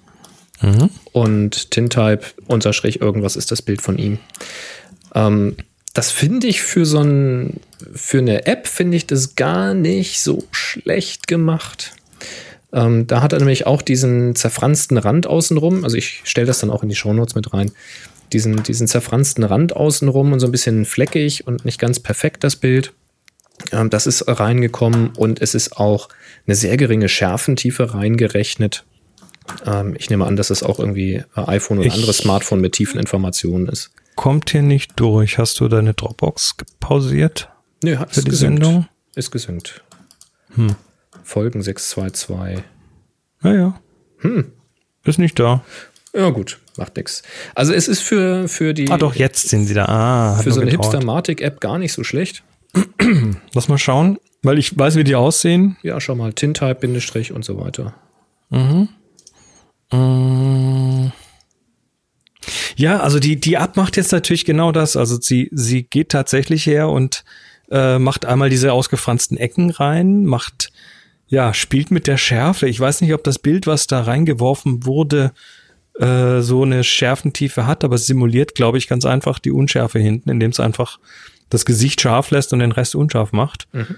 Ähm, also es geht schon in die Richtung, nur diese ganze orthochromatische Geschichte, da äh, das siehst du üblicherweise in den Gesichtern, in der, in der Hautstruktur, dass ja, das nochmal anders aussieht. Sagen, die, die Erscheinung von der Haut und den Augen, mhm. das ich weiß nicht, ob man das mit einem Filter hinkriegen würde. Mm, Nicht wirklich. Also da kenne ich zumindest nichts, was das gut machen würde. Aber es ist schon mal ganz, ganz beeindruckend, nur wenn man so ein Original nebendran hält. Ja, Moni es und ich haben uns ja auch mal mit einer Tintype ablichten lassen. Das ist noch mal ein anderes Ding. Das stimmt schon. Aber man. Aber es kommt dem schon relativ nah. Es ist, es ist schon gar nicht schlecht für eine App. Und äh, man muss jetzt auch nicht erwarten, dass man mit einem Smartphone und einer App eins zu eins den Look daher zaubert, den jemand mit einer Plattenkamera und einer Nassplatte äh, hinbekommt. Und jemand, der weiß, wie er damit umgehen muss mit so einer Nassplatte und einer großen Kamera. Sind nämlich ganz tolle Aufnahmen. Ich glaube, ich darf die mit reinstellen in die Shownotes. Das sind ja seine Fotos, die er davon gemacht hat und die ist öffentlich, die Ausstellung. Also denke ich, dass ich das mit reinstellen darf. Ich packe das mal mit die Shownotes dann nachher. Alles klar. Ja, also Adi, äh, cool, danke für die Bilder. Ähm, sehr spannend, auch da die Ausstellung, die Webseite. Empfehlen wir mal alle, da mal drauf zu klicken. Allen da mal drauf zu klicken. Und sollte jetzt noch jemand äh, die App-Empfehlung haben oder die Filter-Empfehlung oder den Trick, um diesen Look möglichst gut digital nachzustellen, darf ja auch ruhig aufwendig sein, ist das Original ja auch, dann äh, mach doch mal eine Beschreibung oder einen Link dazu in die Kommentare auf happyshooting.de Folge 622. Dann schauen wir mal, was da so geht. Und was noch so geht, ist das hier. Happy Shooting, der Fotopodcast. Werbung. Denn wir werden wieder unterstützt von Jimdo, wo ihr euch eure Webseiten bauen könnt. Haben wir ja auch schon ein paar Mal drüber gesprochen. Ne? happyshooting.de slash Jimdo wäre ein guter Startpunkt. Kostenlos. Einfach mal so eine Dolphin-Seite aufsetzen. Total easy. Könnt ihr auch für eure Bekannte oder den Bekannten machen, der sich da nicht so traut, die ersten Schritte zu machen. Am besten mit ihm zusammen mal am Computer, ne? so mit dem Notebook mal hinfahren. Zack, erstmal kostenlos einen Account anlegen, schnell die Webseite hochgezogen und dann guck mal hier, wie easy das ist. Und schon kann er oder sie da selbst die Texte reinschreiben. Ziemlich cool gemacht eigentlich. Tja. Und ich weise auch immer wieder darauf hin, dass Jimdo ein Magazin hat, den eigenen Blog nämlich, wo immer wieder Tipps sind rund um die Webseitengestaltung und eben nicht nur um die Webseitengestaltung, sondern auch immer so kleine Tipps für euer Geschäft, für euer Business. Und hier ist jetzt mal ein Tipp, das möchte ich mal gleich mit einer Frage an die Community verbinden. Wenn ihr etwas anbietet, wenn ihr etwas verkauft, und das wird ja jetzt hier in der Zielgruppe häufig irgendwie Fotografie oder das Fotografieren selbst sein, also als Auftragnehmer. Habt ihr Preise auf eurer Webseite? Und wenn ja oder wenn nein, warum? Weil Oder warum ich, nicht? Oder warum nicht? Ich bin da nämlich zwiegespalten. Also Jimno hat jetzt hier erstmal Empfehlungen, ähm, Preise anzuzeigen. Sie gehen natürlich da aus Kundensicht. Klar, der Kunde sucht irgendetwas und das ist natürlich jetzt, was er sucht, ist ja mannigfaltig. Aber wenn man jetzt irgendetwas sucht, will man natürlich auch wissen, was man bezahlt, weil natürlich sucht man nicht nur das Richtige, sondern man sucht es natürlich günstig. Ich meine, da können wir uns ja alle an die eigene Nase fassen. Und dann möchte man natürlich Preise sehen. Also ist die Empfehlung von Jimdo natürlich Preise anzuzeigen. Und sie geben hier in dem Magazin auch gleich ein paar Beispiele, wie man das sinnvoll auf der Webseite tun kann. Also ich habe hier mal ein paar Beispiele rausgezogen. Wenn es nur wenig Preise sind, wenig Artikel, wenig Angebote, dann einfach Spalten machen. Die sind dann auf dem großen Bildschirm schön nebeneinander, aber wenn ihr jetzt mit dem Smartphone zum Beispiel da auf die Seite surft, dann wird das sauber untereinander angezeigt, sodass man es lesen kann. Also es sind keine Tabellen, die dann so winzig klein werden. Das ist schon mal ein guter Tipp. Wenn es etwas umfangreicher wird, dann kann man mit aufklappbaren Listen arbeiten, sodass der Kunde, der Besucher ähm, eben darauf klicken kann, was ihn interessiert und dann sieht er da eben weitere Details. Und eben auch der Hinweis, dass man auf Sonderangebote hinweisen oder auf zeitlich begrenzte Angebote hinweisen sollte. Weil sowas natürlich auch immer ein bisschen, ja, so ein, so ein äh, es zieht. Ja, es holt den Kunden ab. Aber was ich mich halt frage, ist, klar, wenn ich jetzt irgendwie eine Speicherkarte kaufe, wenn ich ein Objektiv kaufe, natürlich möchte ich da den Preis sehen, weil das ist erstmal ein Ding. Und natürlich interessiert mich jetzt auch, wenn ich eine festgelegte äh, Dienstleistung habe, also was weiß ich, eine, eine, Klavierstunde, eine Gitarrenstunde, äh, weiß nicht, irgendwie sowas oder einmal die Wohnung sauber machen, was schon schwieriger ist, dann kann man sowas relativ genau kalkulieren und dann ist die Stunde kostet so und so viel Euro oder einmal sauber machen geht nach Quadratmeter oder nach Stockwerk oder was auch immer. Da kann man dann Preise anbieten. Wenn man jetzt aber Fotografie eher künstlerisch anbietet und nicht so hier zwei Passfotos zum Preis, also viel, dann hängen die Preise ja sehr stark davon ab, was der Kunde möchte. Also was stellt er sich denn vor? Wie viel Aufwand? Ist Blitzlicht gewünscht oder erforderlich? Aber dafür sind doch die Abpreise da, oder? Ja, na klar. Aber weißt du, das ist so, wenn du dann einen Preis hinschreibst und sagst, äh, ein Hochzeitsshooting inklusive aller Nebenarbeiten 15.000 Euro, musst dich natürlich nicht wundern, wenn nie jemand bei dir anruft. Natürlich kann es 15.000 Euro kosten, wenn jemand sagt, du, wir machen hier in Dubai eine Hochzeit, du musst aber kommen. Ähm, Reise geht natürlich auf dich, Unterkunft auch und außerdem dauert die Hochzeit eine ganze Woche. Und äh, ne, und drei Assistenten drei, und Assistentinnen. Dann nimmst du Assistenten mit. Also wenn du so einen Auftrag annimmst, dann machst du das bitte nicht alleine. Dann kann das teuer werden.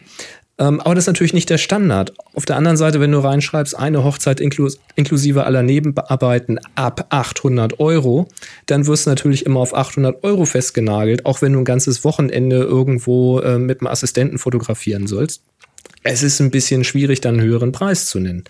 Also ist es ja eigentlich eher immer wichtig, mit dem Kunden zu sprechen, um das individuell ähm, kalkulieren zu können. Dann kann man ja im persönlichen Gespräch auch sagen, das kostet so viel, das kostet so viel, das ist ungefähr der Tagessatz.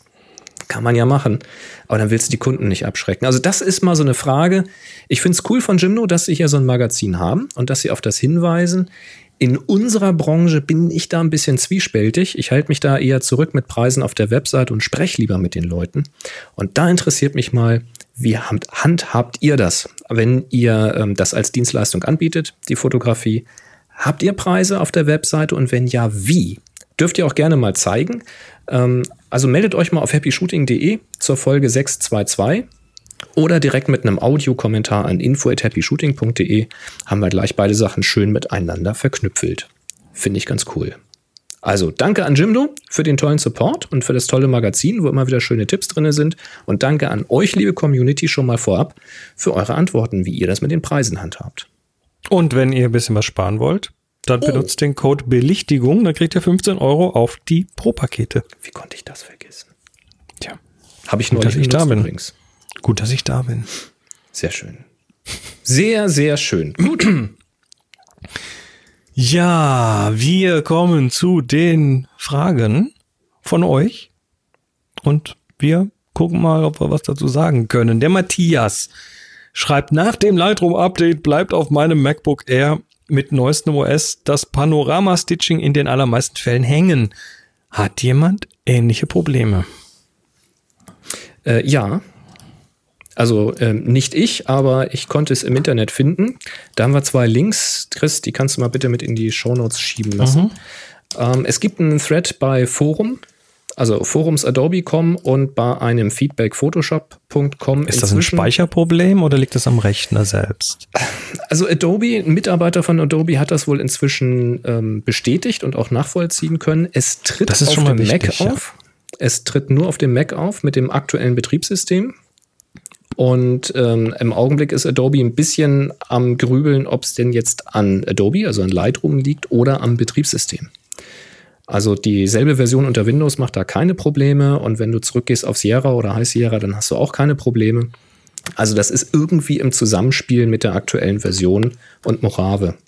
Und ich sag's dir, Mojave hat so ein paar Probleme. Also es würde mich nicht mal wundern, wenn die Ursache da irgendwo in irgendeiner API die da genutzt wird, jetzt auch im Hinblick mit dieser Beschleunigung und so, da haben wir drüber gesprochen und Batch-Bearbeitung, dass das irgendeine API ist von, ähm, äh, von Apple, die da klemmt.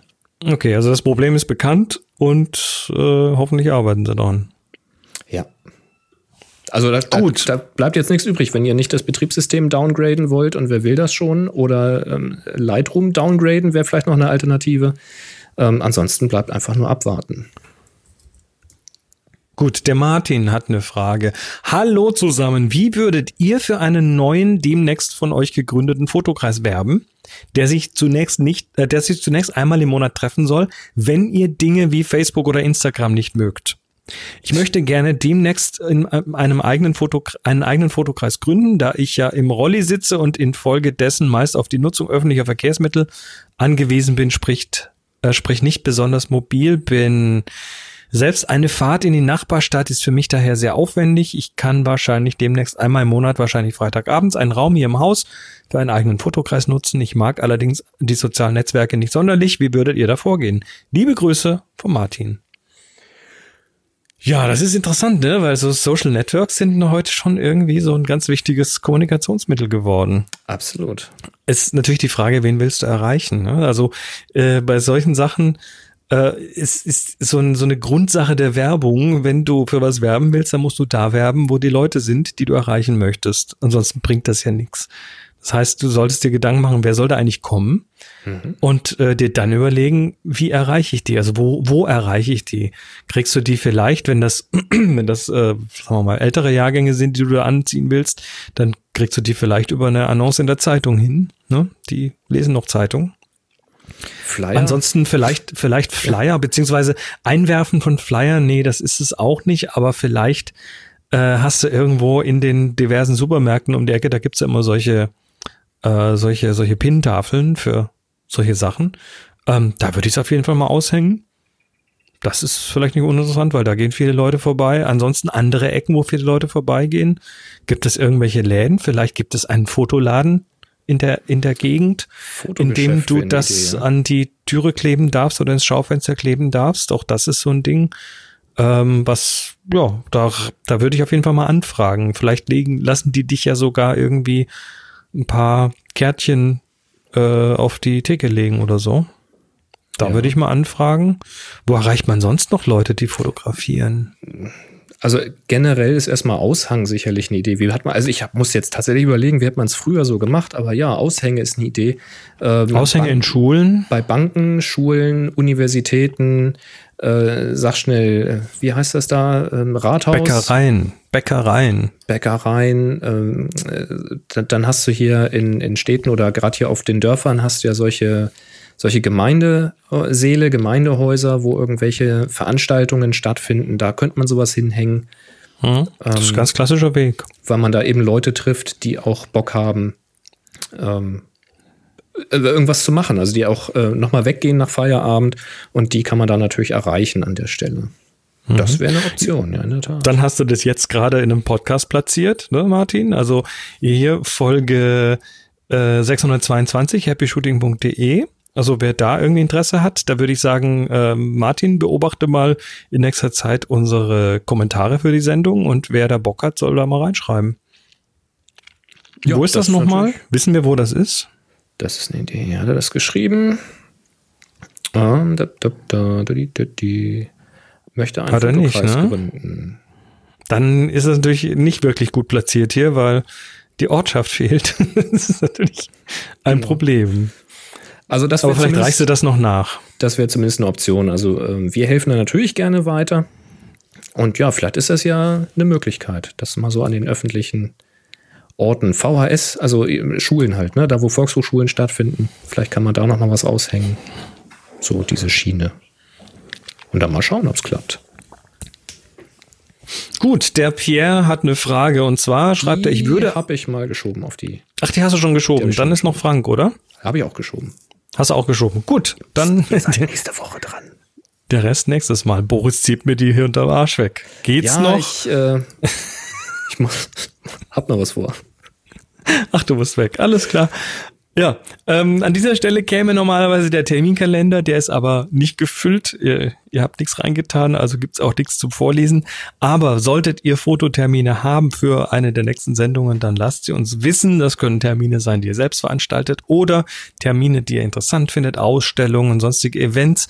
Und das könnt ihr eintragen auf happyshooting.de slash Terminkalender.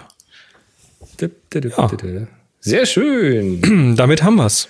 Dann sagen wir recht herzliches Dankeschön hier für die fleißige Unterstützung. Ich wurde danke, hier schon danke, angemahnt danke. von den Shownotern, dass noch Links fehlten. Haben wir die gleich hier direkt in den Slack geworfen und jetzt sind die schon ganz fleißig hier, unsere Elfen dabei. Ähm, unsere, unsere Helfen-Elfen. Unsere Helfen-Elfen, die mhm. Shownotes zu basteln. Finde ich sehr, sehr gelungen. Also vielen Dank an dieser Stelle. Danke an alle ähm, treuen Zuhörer da draußen. Danke an alle neuen Zuhörer. Äh, so wie Andrea jetzt, also nicht neue Zuhörerinnen, aber neu im Slack. Herzlich willkommen an dieser Stelle. Und ja, macht weiter so. Schickt uns eure Fragen und Themen und Links gerne an info@happyshooting.de oder hier in den Slack in den HS Fragen Kanal. Da erreicht ihr uns oder bei Twitter mit dem Hashtag HS Frage. Das funktioniert auch. Ich habe noch ein One More Thing. Ich habe noch ein One More Thing. Lalalala. Ähm, und zwar, äh, ja, ist das ein äh, Artikel, über den ich, beziehungsweise ein Artikel mit einem Video, über das ich gestolpert bin. Und da geht's um eine sich drehende Kamera. Was? Also erstmal nichts Besonderes, ne? Kameras drehen sich. Aber äh, was dieser Fotograf, nämlich Steve, Steve Gerald oder wie man ihn auch ausspricht, ähm, äh, vorhatte, der wollte eine oder hatte eine Aufgabe, eine Limette zu fotografieren, wie sie in ein Glas fällt. Nee, zu, nicht zu fotografieren, sondern zu filmen, wie sie in ein Glas voll Flüssigkeit fällt, also so reinfällt und Splash macht. Und das Ganze von allen Seiten. Den Trick kenne ich. Ja. Also äh, früher hätte man da so Bullet Time genommen, da hätte man irgendwie x Kameras drumrum äh, platziert, hätte dann da quasi gleichzeitig ein Foto gemacht und äh, das, ja, das kennt man so aus The Matrix. Ähm, das kann man jetzt aber auch ein bisschen anders machen und das hat er gemacht, nämlich er hat eine Kamera auf einen, auf ein Gestell gebaut, das sich dreht. Also die Kamera dreht sich um einen zentralen Punkt. Das ist ein Tischchen. Und jetzt äh, kann man da auf dem Tischchen quasi Sachen bewegen, fallen lassen und äh, das, die Kamera dreht sich rum. Und ähm, damit das dann einigermaßen cool aussieht, nimmt man da eine Kamera, die relativ schnell ist, also eine Hochgeschwindigkeitskamera und ähm, dreht das ganz schnell. Also was hat er gemacht? Er hat sich dieses Rig gebaut äh, mit einer Phantom, Phantom VEO 4K Highspeed-Kamera. Dann hat er sich dieses, dieses Gestell gebaut, was schon echt, wenn das, wenn das sich dreht, äh, echt einem Angst macht. Was nämlich 150 Umdrehungen pro Minute macht. Das sind zweieinhalb pro Sekunde. Das ist schon ganz ordentlich. Mhm. Und das rotiert, also auf der einen Seite rotiert die Kamera, auf der anderen Seite rotiert der Hintergrund. Ne, also du hast quasi einen stehenden Hintergrund. Der Tisch selber in der Mitte steht auch. Und jetzt hast du da also eine Kamera, die rotiert um diesen Tisch rum. Äh, Das muss natürlich extrem gut ausbalanciert sein. Das darf keine Unwucht haben, sonst fliegt dir die teure Phantom durchs, äh, durch die Garage. Das ist nicht gut. Ähm, die Geschwindigkeit, die lineare Geschwindigkeit äh, der Kamera beträgt 52 km/h. Und die Kräfte, die wirken auf die Kamera, sind 23 G. Also 23-fache Erdanziehung. Genau. Ich, ich Das ist kenn- schon ordentlich, oder? Ich kenne diesen Trick und ich überlege, ob ich das bei YouTube gesehen habe, bei Smarter Everyday. Das kann sein, dass der das auch mal gemacht hat. Die waren da nämlich auch im Garten mit einer GoPro, die dann eben Highspeed gemacht hat und hat eine ganz abenteuerliche äh, Konstruktion gemacht mit so einem Deckenlüfter und dann verlängerter Arm und haben das dann rumfliegen lassen und haben dann Genau. irgendwelche Knaller gezündet und so. Also die haben da quasi die Billigversion davon gemacht. Äh, er hat hier die, glaube ich, etwas professionellere Version gemacht. Oben ist noch eine Vorrichtung in der Mitte, die dann quasi per Fernsteuerung Sachen fallen lassen kann. Ähm, ja, und dann eben keine GoPro, sondern eine Phantom, die entsprechend, ja, das Ganze ist ein bisschen die etwas teurere Variante, aber fand ich ganz spannend, weil es tatsächlich dann auch fast das Bild einfriert beim Drehen. Ne? Du hast dann also ein extremes Slow-Mo beim Drehen, während dann irgendwelche Sachen rumplätschern oder runterfallen. Das ist eigentlich eine ziemlich pfiffige Idee, muss ich sagen. Ja, ist halt ein bisschen Aufwand. Ja, klar. Aber diese fallenden Murmeln zum Beispiel, das sieht schon geil aus. Das macht schon echt was her. Nun ja, schaut's euch an, da ist ein Video und wir haben es verlinkt. Und das äh, war's schon, oder? War es nicht, äh, denn wir haben natürlich noch eine neue Aufgabe zu verkünden. Das hätten wir vorhin machen sollen, aber wir haben das aufgrund der Dramatik ans Ende dieser Sendung geschoben. Alles natürlich äh, durchgeplant hier. Die Wir neue das so. Aufgabe, die lautet historisch. Und die läuft vom 22.08. bis 5.09. Das heißt, in der Zeit vom 22. August 2019 bis zum 5. September 2019 geht ihr los, macht ein neues Foto zum Thema historisch, ladet es bei Flickr hoch, stellt es dort in die Happy Shooting Gruppe, ganz wichtig, und vergebt den Tag HS historisch. Alles zusammengeschrieben. Ja. Und damit sind wir jetzt wirklich durch. Keine Überraschungen mehr. Wir kommen wieder in einer Woche So live aus. am 27. August ab 18 Uhr, wie immer auf happyshooting.de slash live. Wir freuen uns auf euch. Bis dann, macht's gut. 3, 2, 1. Happy Shooting. Sie hörten eine weitere Produktion von nsonic www.nsonic.de